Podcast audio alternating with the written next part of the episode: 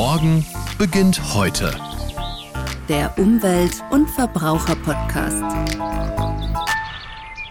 Der Klimawandel ist nicht nur ein Problem für uns Menschen. Hitze, Trockenheit und Starkregen machen auch den Pflanzen zu schaffen. Das haben uns Pflanzenzüchter Dr. Stefan Streng und Chris Caroline Schön, Professorin für Pflanzenzüchtung, in der letzten Podcast-Folge eindrücklich erzählt. Wie können wir Pflanzen fit für den Klimawandel machen? An dieser Frage tüfteln hier in Bayern bereits zahlreiche Expertinnen und Experten aus Wissenschaft und Wirtschaft. Bei KlimaFit heißt die Projektverbundreihe, die das Bayerische Staatsministerium für Umwelt- und Verbraucherschutz 2015 initiiert hat.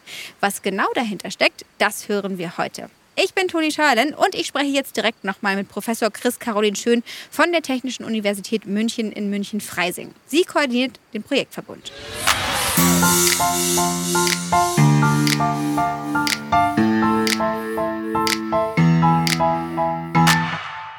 Hallo, schön, dass Sie sich heute nochmal Zeit für uns nehmen. Sehr gerne, Frau Schalen. Hallo. Frau Schön, wir haben es in der letzten Folge schon kurz angesprochen. Im Projektverbund bei KlimaFit arbeiten Sie daran, Pflanzen fit zu machen für den Klimawandel. Die erste Runde der Projektreihe haben Sie bereits 2019 abgeschlossen. Was waren denn da die Ergebnisse?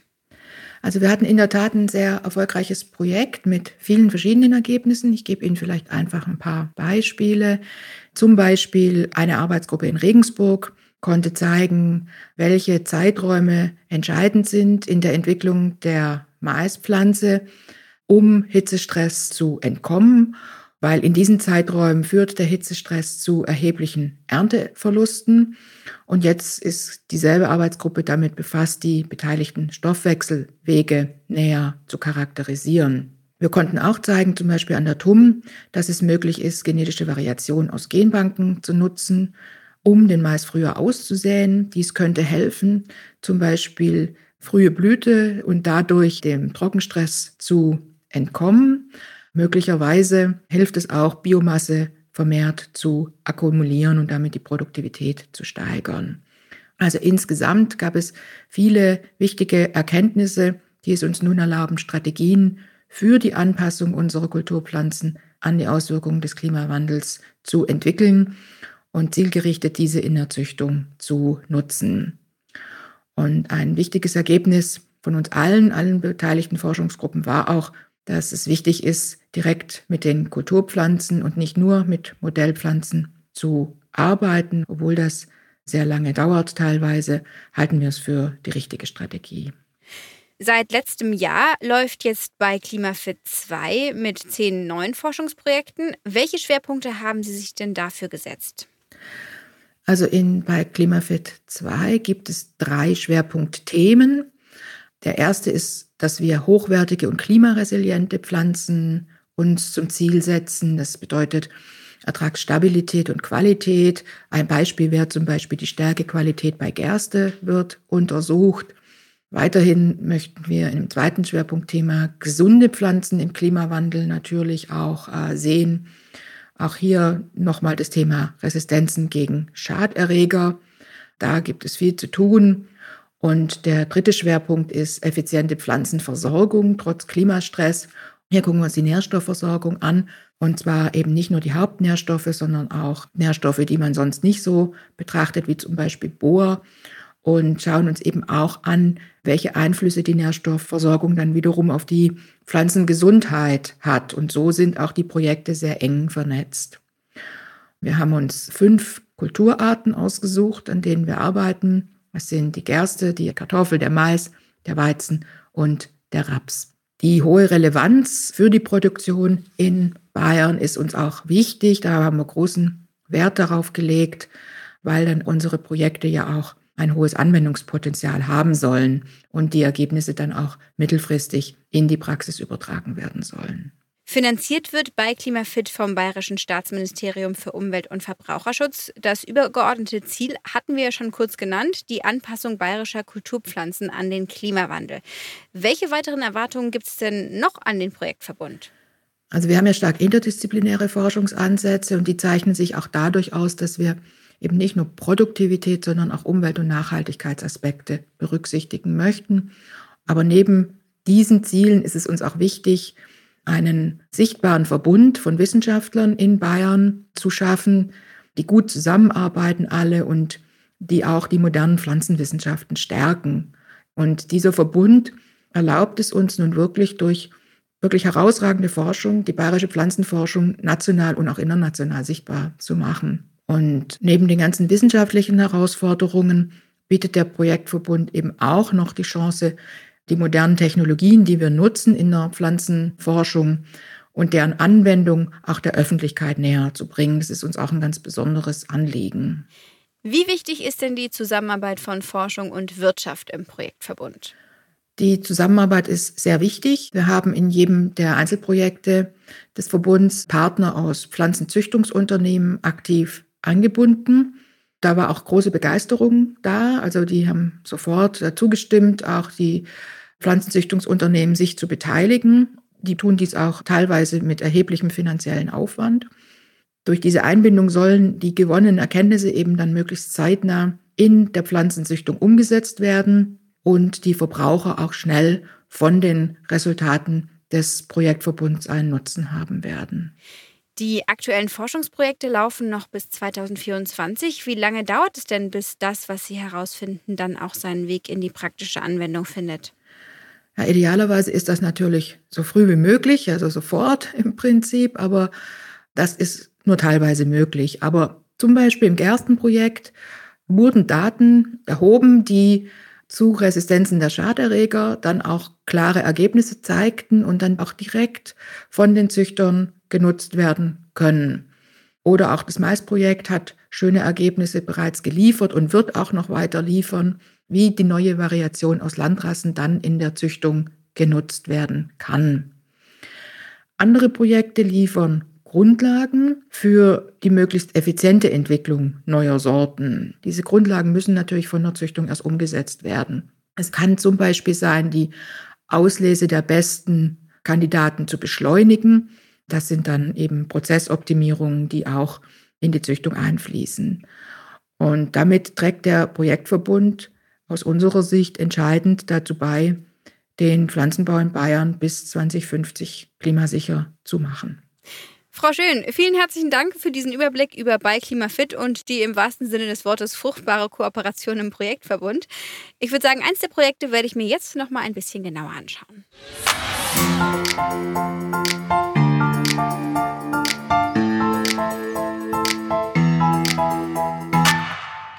So, ich bin jetzt am Lehrstuhl für Biochemie der Friedrich-Alexander-Universität in Erlangen. Und ähm, hier ist ein ganz besonderer Ort, den ich gleich betreten werde. Man kann sich das vorstellen wie ein zimmergroßer Kühlschrank. Und hier werde ich Professor Uwe Sonnewald und Dr. Sophia Sonnewald treffen. Was es mit diesem Raum auf sich hat, das klären wir jetzt gleich. Ich trete mal ein. Hallo. Ja, hallo, hallo Toni. Toni. Jetzt habe ich gerade schon erklärt, wir treffen uns hier in, ja, in sowas wie einem Kühlschrank. Hier muss man sich vorstellen, ist es hell erleuchtet und hier stehen Regale voll mit Weggläsern. Und in diesen Weggläsern ist eine gelbe Flüssigkeit und kleine Pflänzchen zu sehen. Die Kartoffel.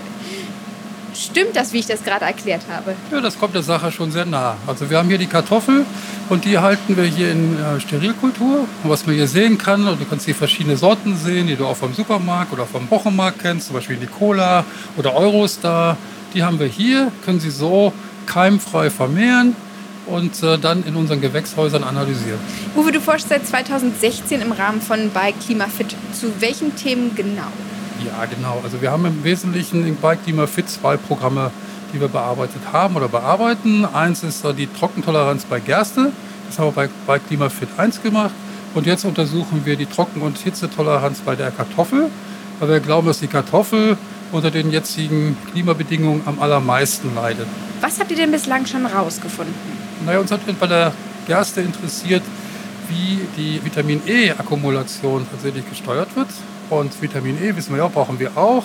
Und Vitamin E schützt die Zellen vor Oxidation, vor Tod. Und wir haben halt Genbereiche identifizieren können, die für viel Vitamin E zuständig sind in der Gerste, wodurch die Gerste dann auch geschützter ist und eigentlich auch natürlich nährstoffreicher für uns. Das haben wir im ersten Programm herausgefunden. Damit können wir den Züchtern etwas an die Hand geben. Die könnten nämlich, wenn sie Lust hätten, Vitamin E-reiche Gersten züchten. Und mit den Kartoffeln haben wir ja gerade begonnen. Oder kommen wir gleich noch richtig drauf, oder? Genau. So, jetzt wird es langsam ein bisschen frisch. Ich würde sagen, wir gehen mal raus aus dem Kühlschrank. Sophia, der offizielle Titel eures aktuellen Forschungsprojektes ist Knollenqualität und Stresstoleranz von Kartoffeln. Was genau stresst die Kartoffel? Die Kartoffel wird gestresst durch hohe Temperaturen, aber auch Dürre oder auch Überflutung, also alles Folgen vom Klimawandel.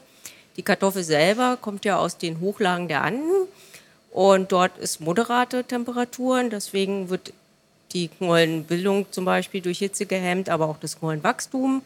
Darüber hinaus werden die Kartoffeln natürlich wie alle Pflanzen auch durch Wassermangel in ihrem Wachstum inhibiert. LFL, das ist die Bayerische Landesanstalt für Landwirtschaft. Und zusammen mit der LFL arbeiten wir eben insbesondere an Trocken- und Hitzetoleranz, wobei die LFL hauptsächlich sich um die Trockentoleranz kümmert und wir mehr den Teil der Hitzeantwort untersuchen. Jetzt müssen wir Menschen das natürlich immer erstmal äh, persönlich spüren, damit wir merken, irgendwas ist hier komisch. Merken wir denn der Kartoffel den Klimastress an, wenn sie bei uns auf dem Teller liegt? Also schmeckt sie vielleicht anders?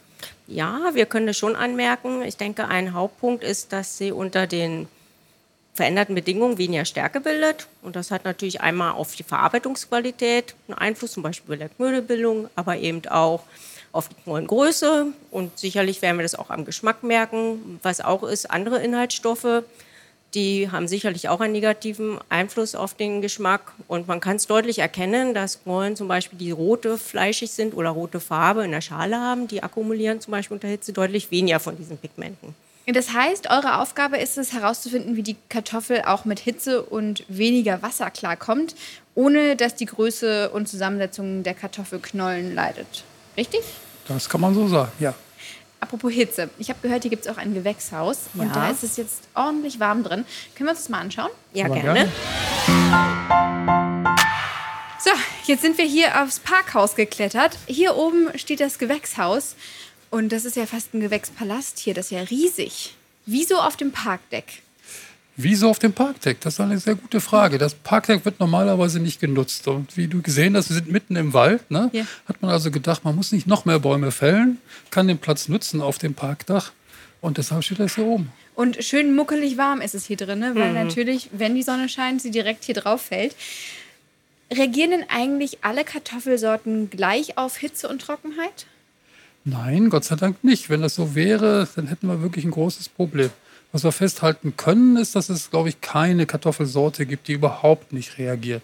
Aber Gott sei Dank reagieren die Kartoffelsorten unterschiedlich stark auf Hitze und Trockenheit, sodass wir rauskriegen können oder versuchen können rauszukriegen, was denn eigentlich den Unterschied ausmacht, was dann eventuell dazu führt, dass durch gezielte Kombinationen die Pflanzen noch besser werden. Das ist im Prinzip auch schon in einer Nussschale sozusagen das Hauptziel unserer Arbeiten. Jetzt schauen wir uns doch mal diesen äh, Gewächspalast hier an. Was findet man alles für Pflanzen hier? Auch die Kartoffel? Auch die Kartoffel. Also da vorne sind wir vorbeigegangen an den süßen Dingen des Lebens. Das ist die Zuckerrübe. Oh. Das ist ein Programm, wo es darum geht, die Zuckerrübe zu verbessern, dass sie einen höheren Zuckergehalt bekommt. Auch hier ist eine Zusammenarbeit mit Züchtern. Das heißt, wir versuchen wirklich hier durch Kombination unterschiedlicher Sorten die besten der besten zu kriegen. Da drüben haben wir ein bisschen Tabak. Das ist mehr so für Versuchszwecke. Dann haben wir hier noch, was ganz spannend ist, wirklich, das ist Maniok. Mhm. Das ist eigentlich die Stärkepflanze für die Tropen. Davon lebt so eine Milliarde Leute, also in Nigeria zum Beispiel, mhm. Hauptproduzent. Und dort versuchen wir im Rahmen eines Bill Melinda Gates Projektes die Widerstandsfähigkeit zu erhöhen und auch die Erträge zu erhöhen. Aber hier bist du wegen den Kartoffeln. Und die finden wir hier.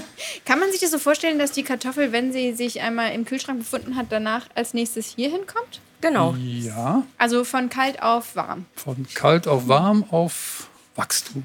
Können genau. wir reingehen? Ja. Gerne. Es fällt sogar kühler. Ja. Oh, ja, tatsächlich. Hier ist es ein bisschen kühler. Warum? Weil wir Kühlgeräte hier drin haben. Die sollten eigentlich auf eine konstante Temperatur kühlen. Aber wenn die Sonne so scheint wie heute, schafft sie das kaum. Aber immerhin ein bisschen. Wie könnt ihr äh, denn messen, wie die Kartoffel auf Hitze und Trockenheit reagiert? Wir untersuchen hier an der FAU hauptsächlich die Antworten auf Hitze. Und unter Hitze, da schießen die Pflanzen besonders in die Höhe.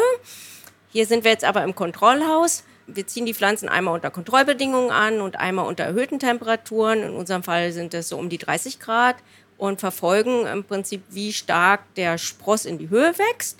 Und gleichzeitig messen wir am Ende des Experimentes, wie viel Ertrag, also sprich, wie viele Knollen und wie schwere Knollen hat die Pflanze gebildet. Die Trockenheit wird an der LFL untersucht und dort schaut man zum Beispiel auf das Wurzelwachstum und ob Pflanzen, die besser mit Trockenheit umgehen, eben größeres Wurzelwachstum zeigen. Das machen sie an einer bestimmten Anlage, dieser Lemna-Tech-Anlage, die erlaubt den Forschern dort in den Boden reinzuschauen und das Wachstum der Wurzeln zu verfolgen. Das heißt, wir nehmen sogenannte phänotypische Merkmale auf. Phänotypische Merkmale sind Merkmale, die das Erscheinungsbild im Prinzip der Pflanze bestimmen. Kann man jetzt direkt den Unterschied sehen? Also gehe ich richtig in der Annahme, dass das, was etwas gelblicher ist, mit starker Hitze behandelt wurde oder ist das zu einfach? Das wäre in dem Fall zu einfach. okay. Aber man kann es tatsächlich erkennen. Also das ist ja das, was die Sophia schon gesagt hat. Die Pflanzen, die sehr stark und negativ auf die Hitze reagieren, reagieren damit, dass sie stark nach oben wachsen. Also die Kartoffeln sind hochgeschossen und waren überhaupt nicht mehr buschig. Und am Ende sitzt natürlich der Bauer, der dann die Kartoffeln erntet und äh, gleich sieht, oh, da ist doch vielleicht nicht so viel dran. Die Kartoffeln sind auch nicht so groß. Und wenn er dann zur Stärkefabrik fährt, dann hat er auch ein Problem. Und ich sage, oh, da ist nicht so viel Stärke drin. Also das sieht man schon sehr deutlich. Wie gesagt, da gibt es Unterschiede, aber leider gibt es keine Sorten im Moment, die nicht negativ reagieren.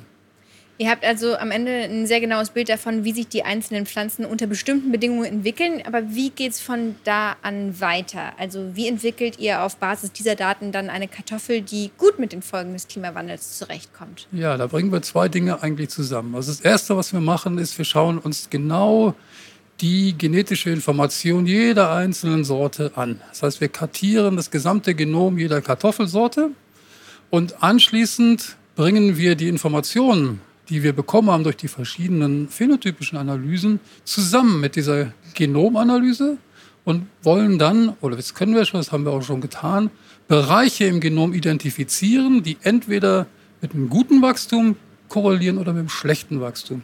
Und dann zoomen wir sozusagen dort weiter rein und suchen weiter runter, runter, runter, bis wir an die Gene kommen, die dafür verantwortlich sind. Und dann kann man jetzt verschiedene Dinge machen mit diesen Genen. Aber eine Sache ist die, ich kann jetzt einem Züchter sagen, hör mal zu, an der Stelle musst du dieses Gen haben, dann hast du eine Kartoffel, die ist besser. Das ist dann ein sogenannter molekularer Marker, mit dem die Züchter dann arbeiten können und können das kombinieren mit ihren anderen Markern und dann eben Kartoffelsorten selektieren, die hoffentlich hitzetoleranter sind als heute. Und was man auch vielleicht noch sagen muss, Hitze ist ein sehr komplexes Thema, merken wir ja auch, weil wir reagieren ja auf verschiedenste Art und Weise. Das heißt, wir suchen nicht das eine magische Zaubergen, sondern wir suchen eben die besten Kombinationen aus vielen kleinen magischen Zaubergenen. Und das macht es auf der einen Seite so komplex, aber auf der anderen Seite auch spannend, weil man eben da auch unheimlich viel lernen kann. Jetzt hast du die Gene schon angesprochen. Spielt denn die klassische Gentechnik eine Rolle bei, bei Klimafit? Ja, aber bei Klimafit spielt die Gentechnik insofern eine Rolle, als dass sie erlauben kann, bestimmte Genfunktionen im Labor zu überprüfen. Es ist nicht gedacht, dass wir über Gentechnik Produkte entwickeln, die dann nachher auf die Farm kommen. Aber durchaus kann man durch die gentechnischen Experimente erkennen, ob ein bestimmtes Gen vielversprechend ist oder nicht. Und mit dieser Information kann man dann auch zurückgehen an die Züchter, wo man dann sagen kann, ich habe ein Gen validiert, das ist wirklich gut. Und wenn du jetzt die richtigen Sorten selektierst, dann hast du auch eine hohe Chance, dass es funktioniert. Aber man darf nicht vergessen, dass hinter so einem Züchtungsprogramm, da liegen ja 20, 25 Jahre Arbeit. Und wenn der Züchter 20, 25 Jahre auf den falschen Genen gezüchtet hat, dann wird er wahrscheinlich ziemlich böse sein auf uns. Das heißt, um da vorzubeugen, ist es so indikativ, über die Gentechnik eben eine Genfunktion nachzuweisen im Labor. Und äh, ich denke, das ist auch eine sinnvolle Anwendung. Sophia, wie lange wird es denn dauern, bis das, was ihr hier bei diesem bei Klimafit-Projekt in eurem Gewächshaus und Labor herausfindet, tatsächlich auf den Kartoffeläckern in Bayern umgesetzt werden kann? Ja, der Uwe hat gerade schon gesagt, so eine neue Sorte zu züchten, das dauert so 20 bis 25 Jahre. Natürlich können Sie die molekularen Marker jetzt direkt nutzen, weil wir auch mit den Züchtern zusammenarbeiten. Also hier in dem Verbund sind zwei bayerische Züchter und auch eine Stärkefirma involviert. Andererseits können wir natürlich jetzt direkt aus unserem Screening, aus der Analyse verschiedener Sorten schon auch vielleicht Empfehlungen geben, welche Sorten dann besonders gut wären zu züchten. Gibt es denn Verfahren, die das beschleunigen könnten? Ja, da spielst du wahrscheinlich auf die neuen genomischen Verfahren an, die es erlauben, dass man gezielt Genomveränderungen vornimmt. Und ich glaube auch, wie ich es vorhin schon erwähnte, für die Gentechnik, was ja auch ein gentechnisches Verfahren, kann man dadurch gezielt äh, bestimmte Veränderungen herbeiführen und dann schauen, ob das, was man angenommen hat, was man vorhergesagt hat im Labor, auch tatsächlich zutrifft. Ob man dann diese Pflanzen gleich behandelt wie durch klassische Züchtung erzeugte Pflanzen, das ist im Moment eine politische Debatte auf der ganzen Welt. Die Europäische Union ist in der Diskussion, aktiv in der Diskussion. Der deutsche Landwirtschaftsminister hat sich dazu schon geäußert und ich denke, es ist halt Gentechnik und sollte entsprechend gelabelt werden. Aber in vielen Bereichen der Welt sieht man das anders. Und deshalb sind wir umgeben eigentlich von so gezielt veränderten Pflanzen. Also ja, es gibt Verfahren, die kann man eben jetzt benutzen, um schon gute Sorten nochmal aufzubessern. Man kann sie aber auch benutzen im Labor, um eben was zu überprüfen. Und letztendlich entscheidet die Gesellschaft, wie sie genutzt werden, diese Techniken. Sophia, Uwe, vielen, vielen Dank, dass ich euch besuchen durfte, dass ich mir sowohl diesen spannenden Kühlschrank als auch hier das Gewächshaus und eure Arbeit mal genauer anschauen durfte. Vielen Dank. Ich werde auf jeden Fall das nächste Mal im Supermarkt, wenn ich vor Nicola und Co. stehe, mehr darüber wissen und genau noch mal hinschauen, jetzt wo ich weiß, dass die Kartoffel eine auch nicht so einfache Zeit derzeit hat. Dankeschön. Bitte, bitte. Gerne. Wie wir gehört haben, wird hier in Bayern weiter fleißig daran gearbeitet, Kartoffeln und andere wichtige Kulturpflanzen fit für den Klimawandel zu machen. Weitere spannende Infos zum Thema haben wir euch wie immer in den Show Notes verlinkt. Schaut doch gerne außerdem auch auf der Website des Bayerischen Staatsministeriums vorbei auf www.podcast.bayern.de. Da findet ihr nämlich neben dem Teil 1 zum Thema bei Klimafit auch alle weiteren Folgen von Morgen beginnt heute. Ich freue mich, wenn ihr auch beim nächsten Mal wieder mit dabei seid. Bis dann! Morgen beginnt heute. Der Umwelt- und Verbraucher-Podcast.